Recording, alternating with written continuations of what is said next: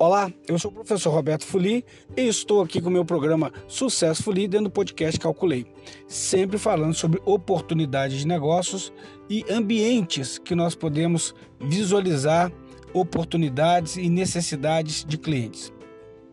Nós temos atualmente no Brasil é que a taxa Selic, que é o Sistema Especial de Liquidação e Custódia, que é a taxa referência básica de juros no Brasil, porque o governo federal usa essa taxa de juros para poder negociar sua dívida pública, ela é uma das menores dos últimos anos.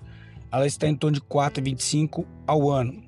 Quando a taxa de juros cai, a remuneração que os bancos pagam para quem é, coloca dinheiro lá no CDB, na renda fixa ou na poupança, esse valor tende a cair.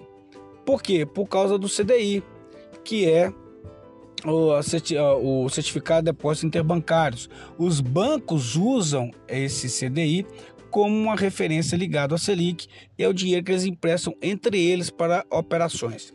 Muito bem, sabendo então o que é Selic e sabendo o que é CDI, sabemos que quanto mais baixo essa taxa de juros desses dois instrumentos, menor é o valor que os bancos estão dispostos a pagar para deixarmos dinheiro com eles. E a opção é o seguinte: a poupança rendendo muito baixo tem isenção de imposto de renda e tem a garantia lá do fundo garantidor é, de que o, que o, governo federal faz, né? Que o Banco Central garante lá 250 mil por conta por CPF. Por deixar ali na poupança rendendo praticamente o que a Selic rende ou pouco menos até três e poucos ao ano, ou eu vou ser mais ousado e aplicar em ações, investir em ações ou até em derivativos, opções de ações, o que fazer?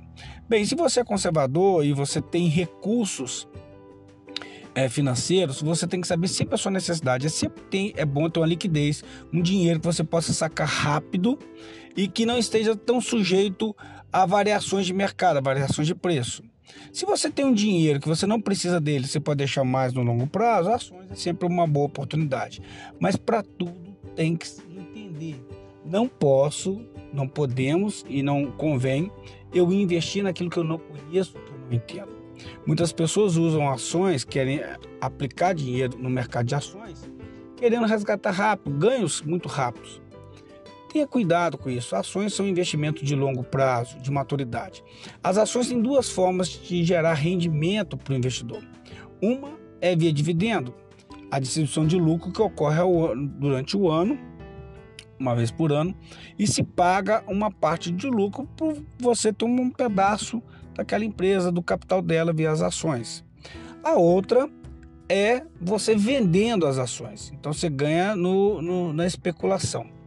Mas para isso tudo é sempre bom ficar antenado. Tem muita corretora, muita plataforma de, de investimento que ensina muitos conceitos de investimento.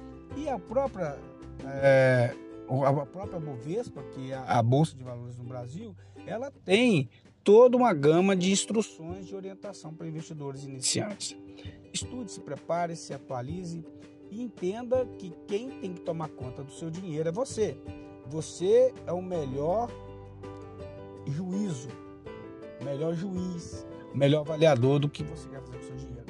E a primeira coisa que o seu dinheiro render é você não ter dó de você mesmo, porque senão você vai deixar de guardar dinheiro para ter dó, para trocar de carro, para gastar, para comprar bolsa. Não é contra o consumo, mas desde que ele seja eficiente e seja por uma real necessidade. Ter capacidade, ter liquidez é sempre um diferencial para quem quer fazer bons negócios. Fica a dica aí e muito sucesso para você. Sucesso, Fuli!